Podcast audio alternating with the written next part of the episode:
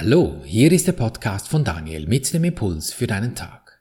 Schön bist du heute mit dabei im Klassenzimmer der Liebe, der Freude, des Friedens und des Glücks. Genieße deine Minuten, dich zu erinnern, wer du wirklich bist. Das Thema heute, der Strom des Glücks. Unser Universum ist Energie. Für unsere Sinne kommt sie aus dem Nichts. Ja, was natürlich nicht stimmt. Doch wenn du das Leben vor dir so betrachtest und dich fragst, woher das eigentlich genau kommt, dass sich da alles vor dir entfaltet, dann kannst du diese Frage ja nicht wirklich beantworten. Sie ist einfach da, oder es, das Leben. Doch die Energie auch. Und Energie, sie ist nicht teilbar. Ihre Auswirkungen jedoch schon. Aber das hat mit der Energie selbst wieder nichts zu tun. Betrachtest du die Gesetzmäßigkeit von Energie, dann ist ihre Eigenschaft eins. Ihre Auswirkung jedoch ist fragmentiert in Körper und Formen und allem Möglichen, was du da so siehst. Wenn du still bist in dir, diese Ruhe spürst, dann weißt du ja nicht, wo diese Ruhe beginnt und wo sie endet. Du kannst sie nicht am linken Zehen finden und wenn der Alltag dich mit komischen Dingen wieder mal überrollt, dann an diesem linken Zehen ziehen und dann wäre da wieder Stille, Ruhe, Frieden, Schönheit, so, dass es dir wieder gut geht. Wenn du einen Fluss betrachtest, dann fließt die ganze Masse Wasser in eine Richtung. Stellst du dich in diesem Wasser dagegen, ja dann presst diese Wassermenge mit großem Druck auf dich. Wie hieß doch dieser Spruch aus den 69ern nochmals? Schwimme niemals mit dem Strom. Ein Auflehnen, nicht mit dem Trend zu gehen und sich weigern, sich anzupassen. Diese Aussage ist perfekt in Bezug auf unser Denken. Lässt du dich von negativen Gedanken einfach treiben, lehnst du dich nicht dagegen auf in deinem Innern, dann kapern diese Gedanken deinen Geist und du gehst automatisch in Angriff über, weil du wütend auf etwas bist, traurig, enttäuscht, warum dir dies oder jenes nicht gelingt. Würdest du mit dem Strom der Energie schwimmen, würde es dir einfach gut gehen siehst viele schöne Landschaften während dem Schwimmen, während dich die Energiewasser durch deinen Tag fließen lässt und hast ein gutes Leben. Dein Geist, der Angriff akzeptiert, der kann nicht lieben. Der kann sich nicht diesem Strom des Glücks hingeben. Ein solcher Geist glaubt nämlich, dass er Liebe zerstören kann und versteht daher nicht, was Liebe ist. Kein Anschluss unter dieser Nummer. Service not available. Wenn ein solcher Geist also Liebe nicht versteht, wie kann er sich als liebend wahrnehmen? Geht nicht. Genau damit geht dein Bewusstsein des Seins, dass du Liebe, unendliches Glück und Frieden bist, einfach verloren. Du entwickelst Gefühle, die gar nicht wirklich sind und endest damit in völliger Verwirrung über dich selbst, was du wirklich bist. Dein Denken hat das aufgrund seiner Macht getan. Und genau dieses Denken kann dich auch wieder an, aus diesem Morast erlösen. So wie du in den Schlamm hineingefahren bist und feststeckst in Schmerzen, Ärger oder Depression, ja, genau so kommst du doch wieder raus. Rückwärts natürlich und nicht noch mehr Gas geben und durch diesen Wust hindurchpflügen wollen. Und rückwärts raus heißt im Leben nicht nach hinten, also in der Vergangenheit herumgrübeln und im Morast, der sich, ich war mal ein armes Kind, ich wurde nicht geliebt, ich hatte eine schwierige Jugend, mein Partner hat dies und jenes und so weiter und so fort, sondern nach innen schauen. Du musst dir die Dinge aus der Kindheit oder der Vergangenheit anschauen, das ist klar. Du musst schauen, warum du von der Straße des Glücks abgekommen bist.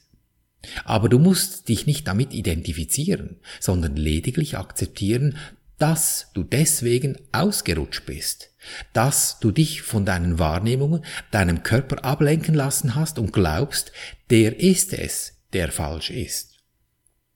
Deine Fähigkeit, dein Denken so zu lenken, ja, tönt das gut, Denken zu lenken, reimt sich ja noch. Also ich muss es nochmal sagen, deine Fähigkeit, dein Denken so zu lenken, wie du das willst, das ist Teil seiner Macht, des Denkens.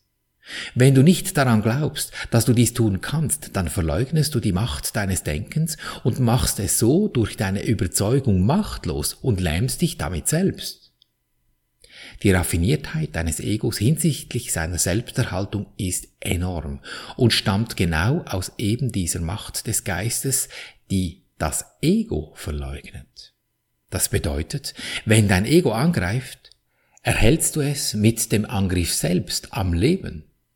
Das muss Angst zur Folge haben. Deshalb merkt das Ego nie, was es tut. Das ist logisch, aber auch wahnsinnig. Das Ego schöpft aus einer Quelle, die ihm feindlich gesinnt ist, um zu existieren. Das ist wahre Schizophrenie. Wenn du nun hingehst und ihm den Teppich unter den Füßen wegziehst, dann wird es noch lauter und noch brüllender, weil es sich seiner crazy Existenz bedroht sieht. Wie einem kleinen Kind, dem du ein scharfkantiges Spielzeug wegnimmst, weil es sich damit verletzen könnte. Das Kind wird dich auch mit Zeter Mordio anbrüllen, wenn du ihm diese Schere wegnimmst, mit der es eben herumhantiert. Doch du musst es tun, weil es nicht gut kommt, das ist doch offensichtlich. Genauso ist es mit deinen schlechten Gedanken oder noch schlimmer, wenn sich die Gedanken bereits in deinen Gefühlen oder deiner Realität präsentieren. Einfach weg damit, gnadenlos und ohne Rücksicht, weil du weißt, dass das einfach keine gute Sache ist. Es ist klar, wenn du deinem Ego diese üblen Dinge wegnimmst, wird seine Existenz bedroht, ein Zustand, den es unerträglich findet. Indem es logisch, aber weiterhin wahnsinnig bleibt, löst das Ego dieses völlige wahnsinnige Dilemma auf völlig wahnsinnige Weise. Es nimmt seine Existenz nicht als bedroht wahr, indem es die Bedrohung auf dich projiziert und dein Sein als Nicht-Existenz wahrnimmt.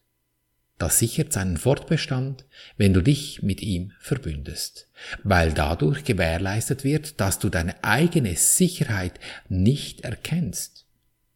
Die Ausdrucksform ist dann die, ich glaube nur das, was ich sehe, was das Leben mir zeigt. Das alles, was ich hier sehe, ist echt, aber mein Geist, ja, den gibt es nicht. Das Ego kann es sich nicht leisten, irgendetwas zu erkennen. Denn Erkenntnis ist total und das Ego glaubt nicht an Totalität, was eigentlich dieser Energie entspricht. Dieser Unglaube ist sein Ursprung und obwohl das Ego dich nicht liebt, ist es seiner eigenen Abstammung treu und zeugt, wie es gezeugt wurde. Der Geist reproduziert immer auf die Weise, wie er produziert wurde.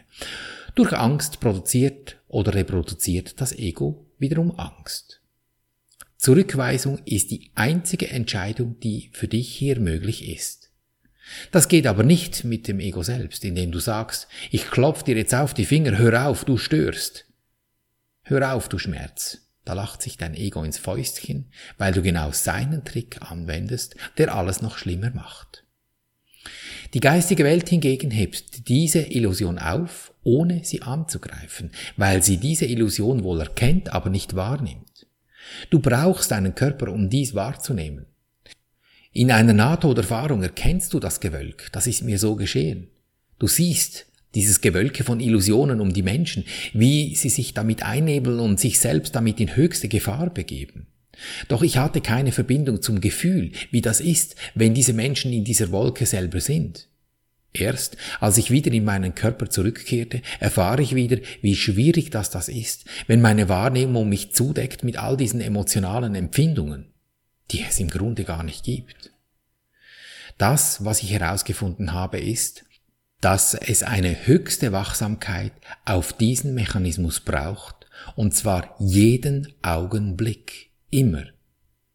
Dein Geist teilt seine Treue zwischen zwei Reichen auf, dem Mangel oder der Fülle, der Angst oder der Liebe könntest es auch vom Schwierigen und dem Guten sprechen, oder noch deutlicher dem Himmel oder der Hölle der Gedanken.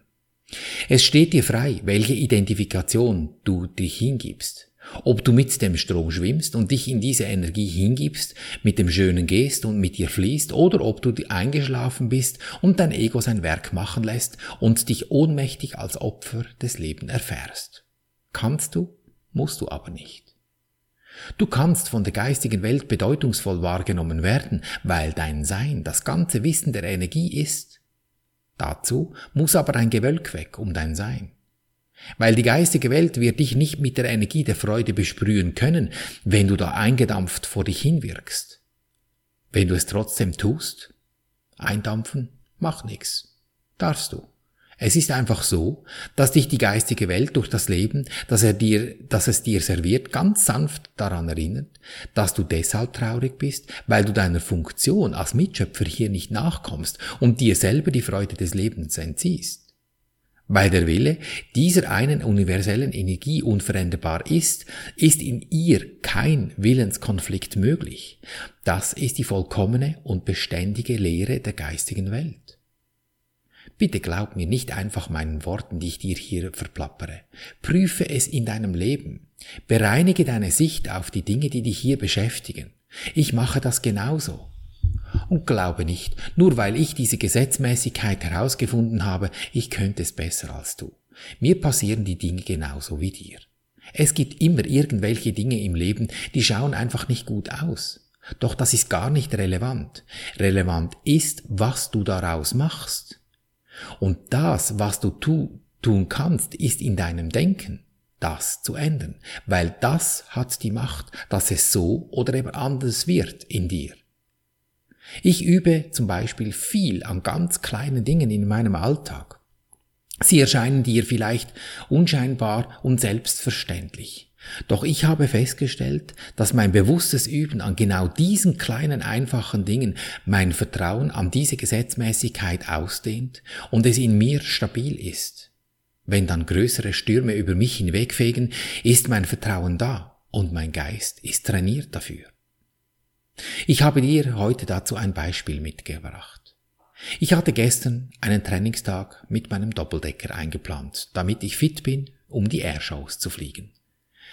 Ich hatte mir diesen einen Tag schon Wochen zum Voraus reserviert, damit ich genügend Zeit für Vorbereitungen, zwei Trainingseinheiten und das ganze Handling mit Tanken und allem drum und dran zur Verfügung habe. Mein Zeitbudget ist aktuell derart intensiv, dass ich mir nur alle zwei Wochen einen solchen Tag einbauen kann. Besagter Tag kommt, ich freue mich wie ein kleiner Junge darauf.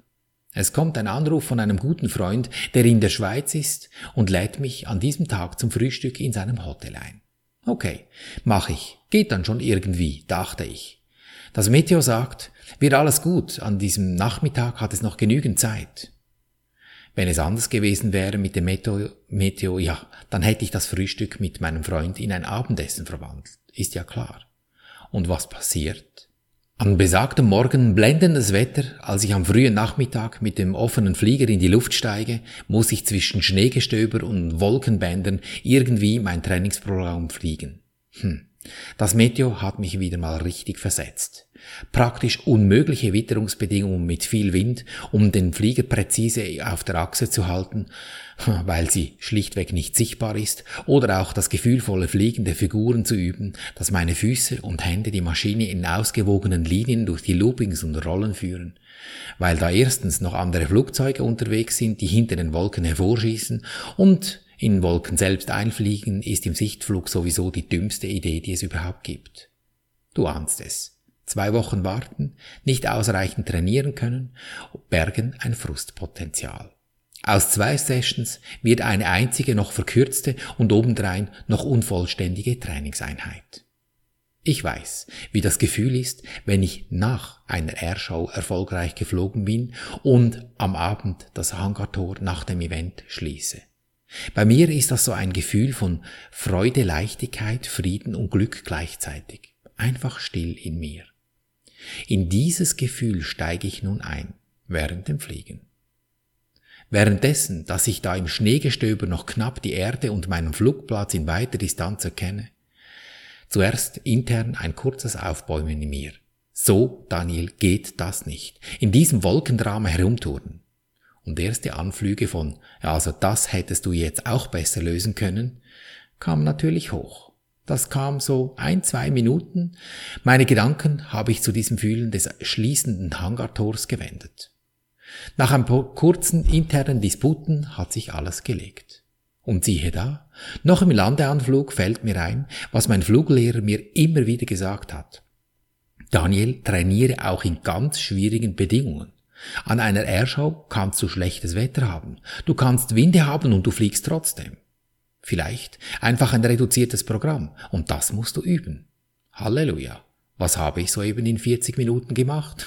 genau das, was ich auch üben darf und sollte. Und habe ich das jetzt gemeistert? Oder habe ich das gemeistert? Ja klar, ich habe trainiert. Nicht das, was ich wollte, aber das, was ich sollte. Glaubst du, wenn ich voller Ärger in diesem Cockpit gesessen wäre, mir wäre diese hilfreiche Sicht eingefallen? Möglich, aber die Chance ist eher gering. Und weißt du, was der Daniel gemacht hat, als er nach der Landung an die Tankstelle gerollt ist? Er hat gegrinst, wie ein kleiner Junge im offenen Cockpit, dem da gerade die Schneeflocken um die Ohren tanzen. Du wirst immer abgelenkt sein von einem Körper. Doch du kannst nicht still sein in dir, wenn du dich ablenken lässt. Außen ist es niemals still. Aus deinem Inneren gestaltest du dein äußeres Selbst und erfährst dadurch dein inneres Selbst. Welche Richtung das es nimmt, das bestimmst du. Gehe, mache einen Schritt, dann halte inne, sei still, dann gehst du wieder einen Schritt, halte wieder inne, sei still. Und wie wirst du still? Eben durch das Berichtigen deiner Sicht auf diese Dinge, damit dein Geist in Frieden ist, damit du in Ruhe deinen Schritt vorbereiten kannst, den du gleich gehst. Fällst du hin, schmerzt es, dann halte einfach inne, sei still. Damit es still wird in dir, wechsle einfach dein Fühlen. Damit du dein Fühlen ändern kannst, wechsle einfach deine Sicht auf diese Sache, die dich beim guten Fühlen stört. Es ist alles ein Gedankenmodell hier. Du kannst es ändern, genau dort, aber auch nur dort. Damit dir dies gelingt, nimm so ein Ding, was dich da gerade ein bisschen herumstört, vor dich hin. Ich spreche für dich diese vier Schritte für diese eine Übung, damit du in Ruhe üben kannst. Komm zum ersten Schritt und mach dir bewusst, ich danke dir, Universum, dass du mich gehört hast. Ich wusste, dass du mich allzeit hörst. So im Sinne von, ist ja interessant, was habe ich mir da erschaffen? Und ah ja, es ist ein Hinweis, dass Berichtigung notwendig ist. Hast du das akzeptiert, dann geh zum zweiten Schritt und übernimm die Verantwortung. Ist es das, was ich sehen möchte? Will ich das? Das Gute, da fliegen wir weiter. Das etwas Schwierige, das nehmen wir uns zur Brust und gehen in der, den dritten Schritt.